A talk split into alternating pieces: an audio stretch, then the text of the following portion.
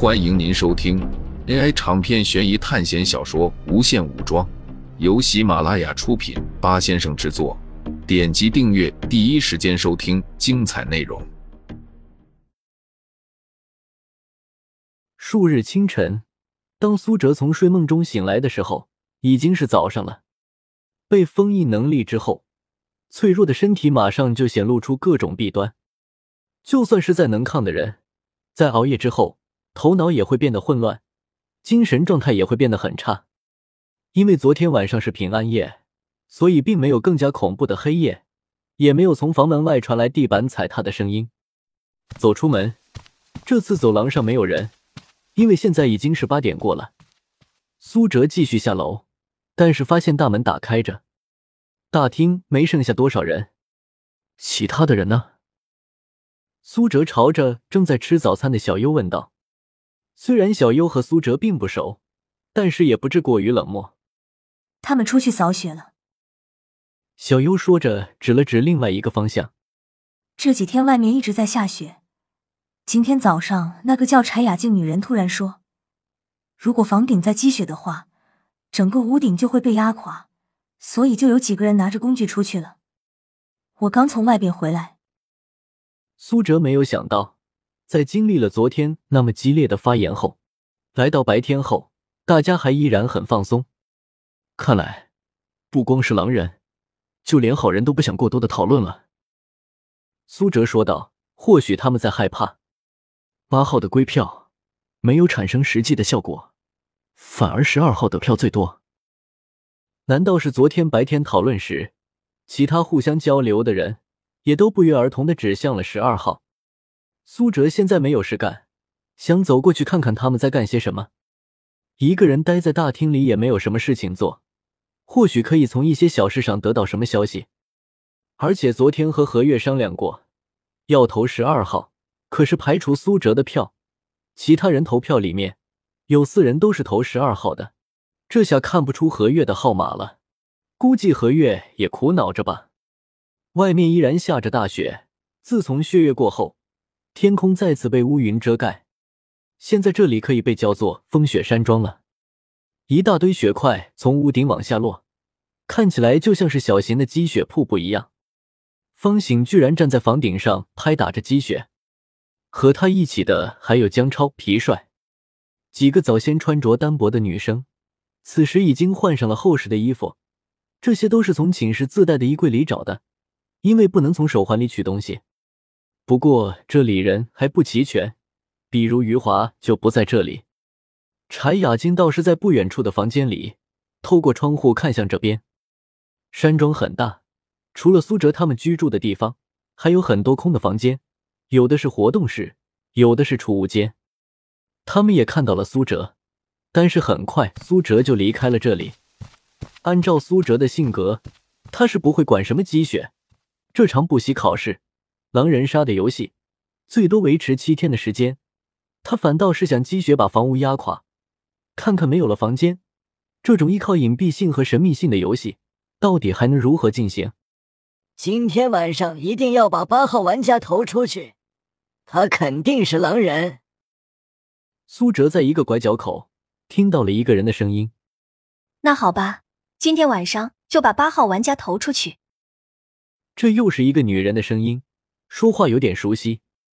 苏哲走过墙去，看到了余华和王磊。他们两人显然已经听到了苏哲的动静，双脚踩在松软的雪上，因为挤压会发出很响的声音。当然，苏哲也没有打算瞒过他们。你都听到了。余华抬头看着苏哲，眼神很是不善。听到了又怎么样？难道我要向所有人说，你们晚上要偷八号吗？苏哲没有在意余华的语气，在这个不能伤害对方的规则下。再强硬的态度都没有用，除非是针对那些跪习惯的人，不然只能起到相反的效果。到时候，大家表面上说都投八号，然后在晚上又开始激烈的辩驳，这多浪费精力啊！说实话，我到现在都不知道，到底我们晚上回到寝室的时候，是戴上了面具，还是撕下了伪装。余华并没有什么表情。留下王磊还有苏哲，就从旁边离开了。很显然，对方并没有什么兴趣和苏哲待在一起。在余华走后没有多久，苏哲就朝着另外一个方向离去。毕竟天空中还下着大雪，待在这样一个偏僻的地方，总是感觉很诡异。你是七号是吗？一直没有开口说话的王磊开口说道：“我觉得你就是七号。”苏哲转过身，看着王磊：“你怎么就断定我是七号了？你知道规则的，我不能做出任何明示和暗示。我是七号，只是你的猜测而已。”我觉得你说话的语气很像七号，不过每个人都在表演，我心里也不是很有底。但是如果你是七号的话，就跟着我们晚上去投八号吧。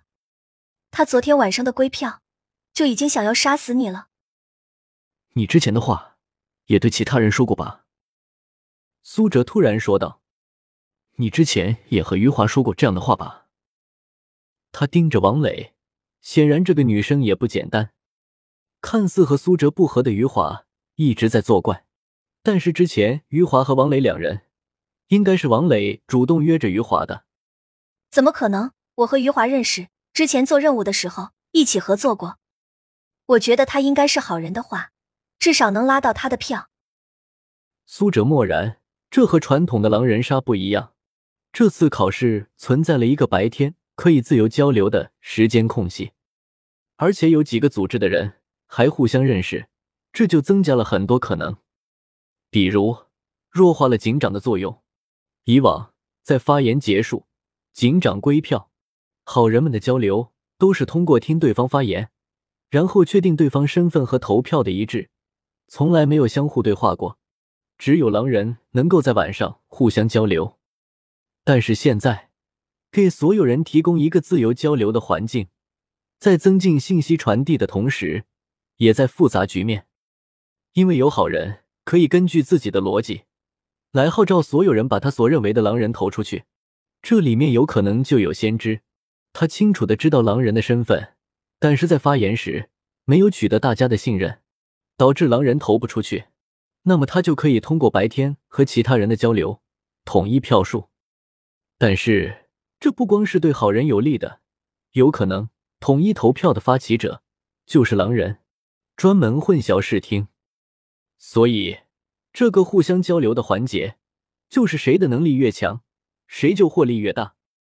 苏哲作为一个猎人，现在只能锁定被处决的十二号是狼人，剩下的便是三号和一零号里面出一头狼人，剩下的人都很可疑，因为第一天晚上的投票就非常的奇怪，让他找不到硬性的证据。昨天晚上一号和一零号那个先知处决票投给三号，也就是说一号是站队了。如果没有记错的话。